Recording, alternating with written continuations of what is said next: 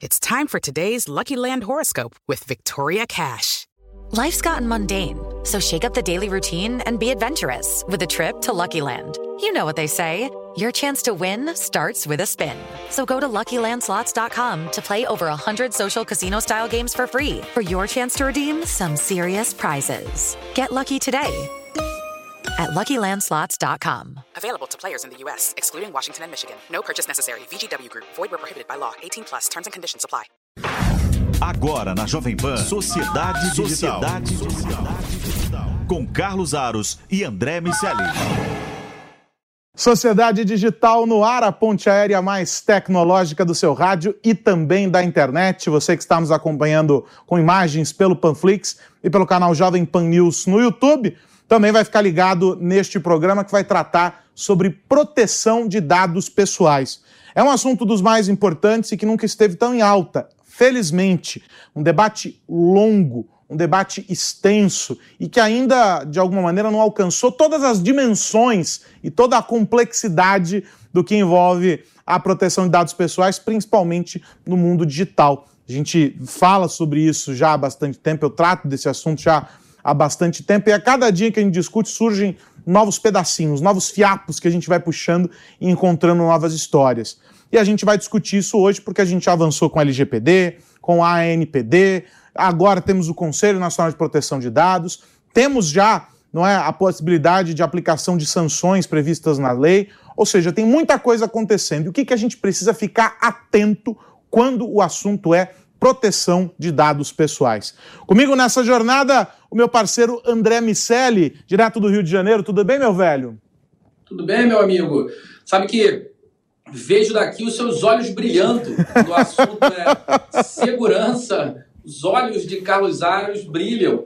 Vamos ter um programa hoje, agora falando sério, importante, porque finalmente as sanções previstas desde setembro do ano passado, quando a lei entrou em vigor, é, a previsão também era que a partir de agosto desse ano, ou seja, agora, as punições já podem ser aplicadas. Vamos ver se a lei pega. O Brasil é o país onde tem lei que pega e tem lei que não pega. Vamos ver o que vai acontecer com ela. Eu não sei não, mas eu acho que nesse caso não tem muita chance de, de brincar de pega-pega com a lei, não. Ou vai, ou vai, porque a gente já está atrasado nessa brincadeira. E aí, a gente ficou naquela, não vamos falar sobre proteção de dados e tal, e aí surgiram aí os nomes pro, pro conselho, e tem uma porção de conhecidos, é, de pessoas que a gente vai encontrando pelo caminho, todos gabaritadíssimos para estar tá lá, entre os titulares e os suplentes, uh, e com visões diferentes, algumas até antagônicas em alguns aspectos, mas figuras que discutem e que fazem parte de um contexto muito interessante, muito importante do debate sobre proteção de dados aqui no Brasil. E aí, conversando com o André, eu falei, pô, vou falar com o meu amigo Fábio Stable, ver se ele tem agenda nesta vida corrida para nos atender. E para minha felicidade, ele topou estar tá aqui com a gente hoje para tratar desse assunto. Fábio, um prazer estar com você é, e, e, poder tratar desse assunto tão importante.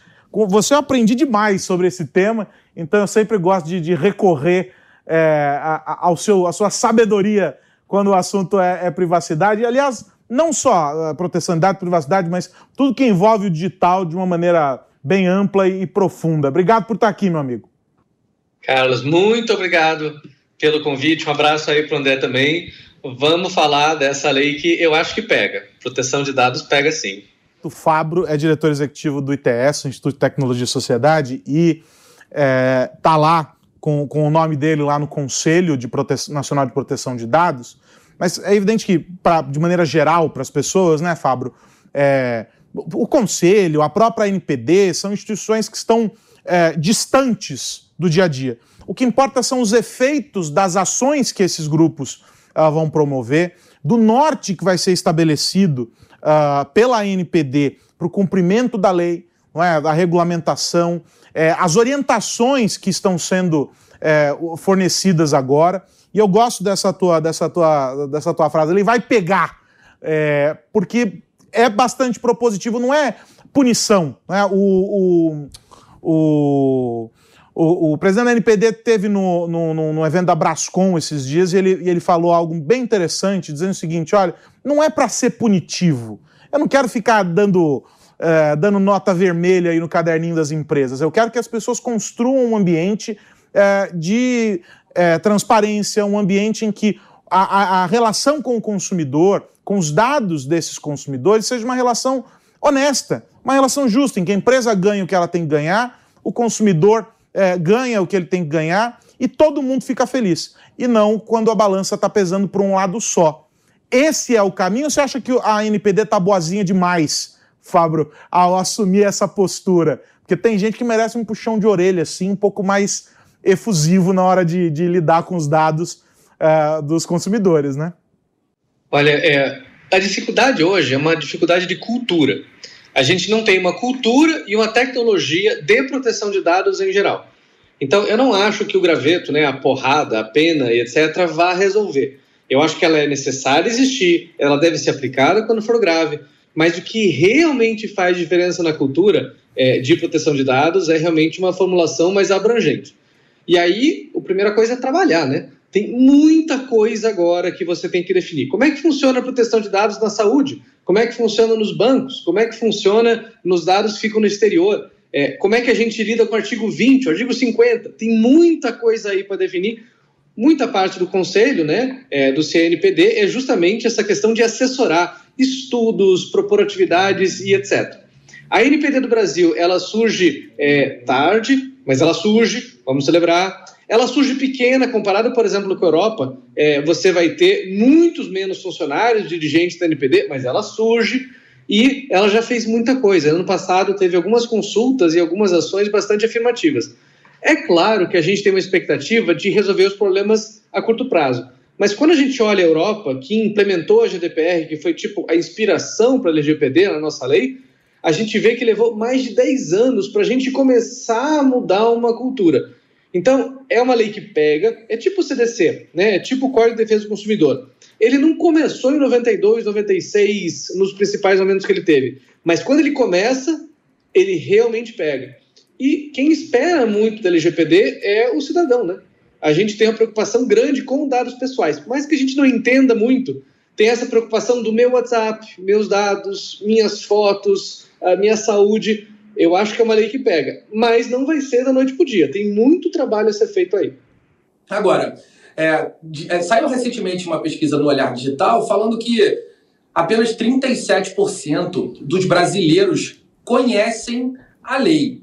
Eu queria perguntar quais são os direitos que nós temos que ainda não sabemos. O que o, o espectador do Sociedade Digital pode ficar agora atento em relação às empresas no que diz respeito ao uso dos seus dados? Sobre os direitos, é, são mais de 12, mas vamos ilustrar alguns que você tem direito agora. Não é que você não tinha antes, você até tinha, mas agora é muito claro que você tem muito mais fácil de fazer. A primeira coisa é que você tem direito a pedir acesso aos seus dados. Então você pode perguntar para a empresa e falar quais dados você tem meu. É, você também pode pedir para deletar os dados. Existem alguns casos em que a empresa não pode deletar aquele dado especial, contratos, por exemplo, mas todos aqueles dados que ela não tiver por alguma obrigação maior que manter, ela tem que deletar, por exemplo, né? um direito a você remover dados. Outros dados que você tem. Você tem o direito a corrigir os seus dados, então isso é muito comum em dados de cartórios, é, que às vezes criam nomes diferentes seus, informações diferentes. Então, se você tem um dado seu, você pode pedir para corrigir aquele dado. E existem vários outros direitos que vão meio que se incorporando. Talvez, se a gente tivesse que resumir, é, eu acho que o espírito da lei é o seguinte: o dado é seu. O dado não é da empresa, o dado não é do governo, o dado não é. O dado pessoal é um dado seu. O que o terceiro tem é um direito, uma possibilidade, uma oportunidade de usar aquele dado para alguma coisa, de tratar aquele dado. Essa inversão parece pequena, mas ela é gigante. Quando tinha o debate americano sobre dados pessoais, em algum momento tinha a ideia que se a empresa coletou aquele dado, a empresa tinha um enorme poder de direito sobre aquele dado. Essa ideia de que o dado é uma coisa, um petróleo que você tem. Quando você tem o debate europeu, que foi o que a gente é, importou, e adaptou, você tem a ideia de que o dado pessoal é seu e alguém está usando e tem obrigação. É como se você alugasse, arrendasse, emprestasse esse dado para alguém. E aí, André, os direitos eles são muito associados com isso. O dado é seu. E aí você tem um monte de instrumentos. Alguns instrumentos ainda são novos, são até estranhos para a gente. Um deles é a portabilidade de dados. A ideia é que você pode pedir o seu dado para transferir ele para outro lugar. Open Banking, por exemplo, que a gente está escutando por aí, é essa ideia de que alguns dados não são dos bancos, são seus. Um deles é um cadastro de clientes. Então, você quer ir do banco A para o banco B, em vez de você ter que apresentar todos os documentos de volta, você vai ter um direito, uma forma de exercer isso, que é falar o seguinte: banco, me dá meus dados aqui, eu vou dar esses outros dados aqui para outro banco e isso facilita meu sistema de cadastro. Daqui a pouquinho isso daí está implementado e tem a ver um pouco com a LGPD, tem a ver um pouco com esses dados pessoais e a e essa portabilidade de dados. Eu acho que o que a gente vai ver é uma implementação gradual desses dados. O ITS, por exemplo, com o Tribunal de Justiça de Santa Catarina, a gente criou um aplicativo só para o uh, ah, Tribunal de Justiça poder dar acesso aos dados do cidadão, para o cidadão poder pedir para ter os dados, é, mudar os dados, excluir os dados. A gente vai ver agora qual é a demanda das pessoas por esse aplicativo. Eu vou ter 3 mil, 3 mil pessoas pedindo esses dados por mês, 30 mil, 3 milhões. Eu acho que gradativamente as pessoas elas vão se dando conta do dado pessoal e vão começando a exercer melhor o direito. É, mas tem mais de 12 direitos novos aí, possibilidades que você tem. Vale a pena entrar no site da NPD, tem alguns infográficos lá que ajudam bastante a entender isso. E tem, tem uma questão que é, que é recorrente nessa discussão sobre a proteção de dados, que é não só o efeito individual, ou seja, eu Carlos Aros, que vou lá recorrer sobre algo que viola o meu direito, mas quando isso acontece em grande escala, quando a gente tem um efeito aí dominó, com dezenas, centenas, milhares de pessoas sendo é, é, vítimas de violações. É, essa é uma discussão é, muito própria também do universo ligado às plataformas e às ferramentas digitais que não atuam de um para um. Né? é uma realidade que abraça aí um, comunidades inteiras. Você tem grupos muito grandes. Como é que vai ser a atuação nesses casos? Porque já há algumas discussões de ações coletivas, enfim, você tem uma série de, de, de, de temas aí surgindo e, óbvio, o Brasil não vai ficar fora disso. Né? Se aconteceu nos Estados Unidos, se aconteceu na Europa, em algum momento vai chegar aqui. Como é que se espera, Fábio, que, que essas questões sejam administradas aqui dentro? pensando que são as mesmas empresas que estão operando nos Estados Unidos, na Europa e aqui. Vamos falar então do, do, peixe grande, né? Vamos falar do data broker, né? Que é uma figura que a gente nem escuta esse termo, mas que ele é mais importante que Facebook e Google e até Facebook e Google também se comportam como data broker, o Amazon e outros. Eu acho que a primeira coisa que a gente tem que lembrar é que é o seguinte: o direito funciona. Vamos ver, por exemplo, o que, que o IDEC, né, o Instituto de Defesa do consumidor é, fez com o metrô de São Paulo. O metrô colocou lá uma ferramenta de reconhecimento facial para saber se você estava feliz ou não vendo um anúncio. Eles entraram com uma ação popular pública dizendo: olha, não há legitimidade pela LGPD para fazer esse tipo de coleta e tratamento de dados. O Tribunal de Justiça de São Paulo concedeu e o, e o sistema do, do metrô foi, foi suspenso. Você vê que você tem uma grande empresa, eu acho que eram 100 milhões de pessoas que passavam por mês pelo metrô, com dados sendo coletados, e aí você tem essa justiça, né? esse remédio constitucional sendo utilizado. Esse é um caminho. Vamos olhar o que, que a Europa está fazendo, ou, por exemplo, o Reino Unido, que eu acho que espelha um pouco do que a gente pode fazer aqui. Você vai ver a ICO, que é a, a NPD de lá, né, a agência, a autoridade de lá, eles, tão, eles fazem um perfil investigativo das grandes crises. E aí eles colocam polícia, eles colocam o Ministério Público, eles colocam todo o Estado para pensar aquele problema específico. A ICO, por exemplo, ela tem uma ação específica com o Facebook e ela vai ter uma ação específica com data brokers é, para analisar as conversas. A outra forma que a gente vai ter é a NPD colaborando com outras agências. A Anatel e CAD são duas agências muito importantes. Então, agora que você tem as .com sendo julgadas no CAD, você vai ter ah, plataformas que às vezes fazem uso de um dado combinando com outro e não deveriam. E isso chega lá no CAD para regulação. E aí você ver uma parceria ali entre a NPD e CAD para definir que não só você resolve aquele problema de mercado, como você vai fazer a outra. Agora, se a gente esperar que a NPD tenha essa, é, essa, esse braço que a, o CAD, a Anatel ou outras tenham, talvez esse começo de vida da, da, autoridade a gente não veja muito isso. São poucas pessoas, se você pensar na burocracia necessária, investigação necessária, é uma autoridade que ainda depende muito mais de outras agências do que alguém que pode fazer isso, isso justo, é, isso sozinho. E isso está muito ligado à forma como o Congresso definiu que ia é, alimentar de dinheiro a, a autoridade e como é que, com os vetos da presidência, esse final se deu. Então, lá no começo, havia um debate de que a, a NPD teria algumas formas de receita, e essa receita poderia ser usada para melhores políticas públicas. A presidência entendeu que essas receitas não cabem, então a NPD ela precisa de receitas externas, na sua maior parte de, é, é de receita vista. Com isso, a gente tem uma autoridade que depende muito mais do parlamento, de um orçamento para crescer. Então, a gente vai ver muito uma questão norteadora, mas se a gente pensar nessa polícia de proteção de dados, eu acho que pelo menos nesse primeiro ano a gente não está vendo um perfil para ir.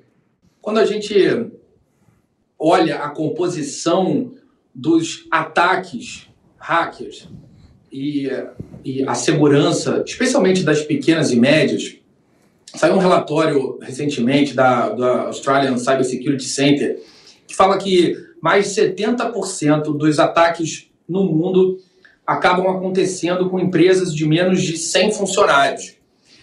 E a gente fica ali pensando sobre a ótica dessas empresas, que naturalmente são empresas com menos recursos para investir e menos infraestrutura, menos pessoal técnico qualificado para lidar com esse ambiente que é mais complexo, como elas vão se adequar é, à lei e se proteger também. Para proteger os dados dos usuários, elas vão precisar se proteger num ambiente que ficou muito mais complexo nesse momento de pandemia e que provavelmente vai permanecer assim, com o trabalho